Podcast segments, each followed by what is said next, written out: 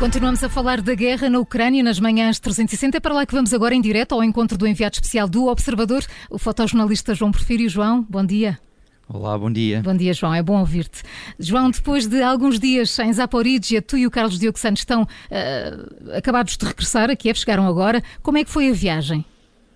Foi uma viagem calma, demorada, uh, com bastante atraso, como é um apanágio neste tipo de uhum. viagens aqui pela Ucrânia. Um, nós, eu estou ainda na plataforma. Dá para ouvir comboio. o som, sim, o som de fundo.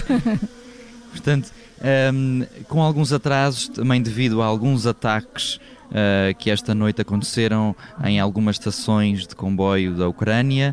Uh, fez com que o nosso comboio se atrasasse um pouco, mas pronto, chegámos novamente a Kiev Uh, e uma nova jornada se segue João, a partir de agora. João, um, com, com calma, quando falas em ataques a algumas estações de comboio, o que é que aconteceu exatamente? O que sabe, a informação é muito escassa e, e, a nossa conexão à internet durante o comboio, durante toda a viagem, é muito escassa também. Uh, soubemos, no entanto, que foram ataques aéreos que atingiram uh, ferrovias e duas estações de comboio no percurso uh, que provavelmente iríamos fazê-lo até chegar a Kiev. Essas, esses ataques ocorreram bastante tempo antes sequer de nós uh, embarcarmos no nosso comboio, portanto o comboio teve que fazer um pequeno desvio e daí as 3 horas de atraso uh, de, uh, até chegarmos aqui, aqui a Kiev. Há, uh, portanto, um, um caminho longo entre uh, Zaporizhia, onde estiveram, e agora Kiev, a capital da Ucrânia. Uh, há muitas cerca diferenças neste horas. São cerca de nove horas. há muitas diferenças neste, neste país em estado de guerra. Há, há, há zonas onde isso é mais evidente do que noutras? Sim, uh, e, e, naturalmente Zaporizhia é uma cidade mais pequena e, portanto, uh, nota-se mais os efeitos uh, de, de, de, um, de uma cidade que já esteve na União Soviética, uma cidade mais antiga, mais industrial, não tão cuidada como Kiev, não tem tantas flores, não tem tantas papoilas, não tem tantos edifícios altos uh, edifícios uh, vidrados. Portanto, é uma cidade mais antiga, uh, uma cidade que se vê também mais checkpoints, mais militares na rua, mais, mais elementos da defesa territorial. Naturalmente, também eles têm uh, uh, uma ofensiva uh, maior, porque os russos, as tropas russas estão a cerca de 30, 40 quilómetros de Zaporizhia e é uma cidade estrategicamente muito importante porque é a cidade que recebe as pessoas que estão a fugir da zona de, Mar da zona de Mariupol. João, ontem pudeste assistir à chegada de mais de 150 pessoas que estiveram quase desde o início da guerra no complexo industrial de Azovstal, em Mariupol. Ah, muitas delas estiveram praticamente dois meses sem ver a luz do dia. Os relatos que trouxeste são, que trouxeram são impressionantes. Sim, é verdade. As pessoas estão, uh, obviamente, desgastadas e completamente destroçadas depois de estarem mais de 12, uh, de dois meses, peço desculpa, uh, dois meses sem verem a luz do sol, estarem a, a viver debaixo de um bunker com constantes bombardeamentos sobre o edifício onde estão ou os edifícios perto. Falámos com uma senhora que nos dizia que o prédio dela, a sensação que lhe dava era que o prédio era uma gelatina porque cada vez que sentia um bombardeamento perto do seu prédio, o prédio abanava todo. E, e, e, e, o medo dela era que o, prédio de facto ruísse em cima, em cima do bunker onde ela e os seus filhos estavam. Uh, outro, outra, outra mulher que também conseguiu fugir com os dois filhos faz um relato impressionante de como é estar na, na fábrica da Azovstal com duas crianças, uma delas bastante nova, com, com cerca de 8, 9 meses.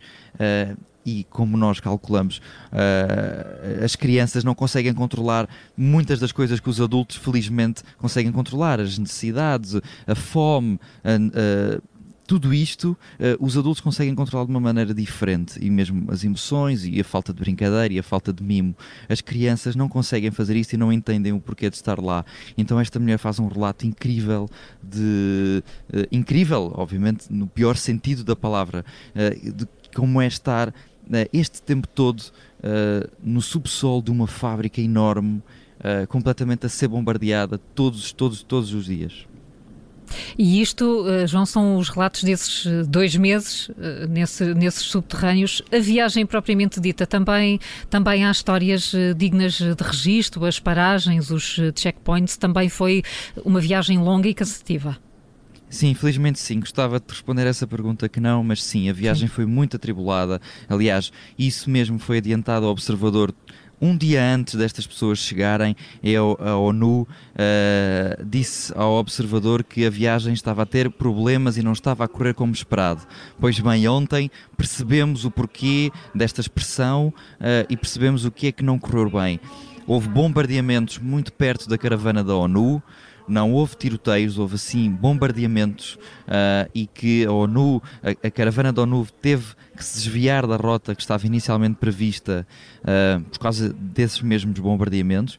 E depois uh, todos, os, todos os checkpoints em que esta caravana passava todas as pessoas entre os 12 e os 60 anos eram obrigadas a despirem-se para mostrar aos soldados russos se tinham ou não tatuagens nazis ou tatuagens pró-Ucrânia.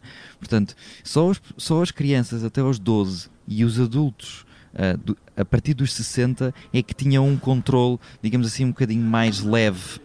Uh, todo, todas as outras pessoas, ou seja, a grande esmagadora das pessoas que estavam naquela caravana, uh, eram controladas até a exaustão, todos, todos os checkpoints, pedirem para tirar a roupa, Portanto, foi uma viagem muito atribulada, como deverá ser as próximas viagens. Aliás, o porta-voz da ONU disse mesmo, em declarações também ao Observador ontem, depois da chegada destes civis, que estamos a, estamos a falar de uma operação de resgate de um país em guerra. Portanto, é muito, muito, muito perigoso uma operação destas que felizmente correu muito bem. Exatamente, era isso que eu ia dizer. Esperamos que, que hajam mais e que corram tão bem quanto esta, apesar de todos esses, esses, eh, esses acontecimentos que tu, que tu descreves. Dúvida. João Porfírio, fotojornalista do Observador, é um dos nossos enviados especiais à Ucrânia, que está em Kiev com o jornalista Carlos Diogo Santos. João, fiquem bem, em segurança, continuação de bom trabalho. Muito obrigado. Até amanhã.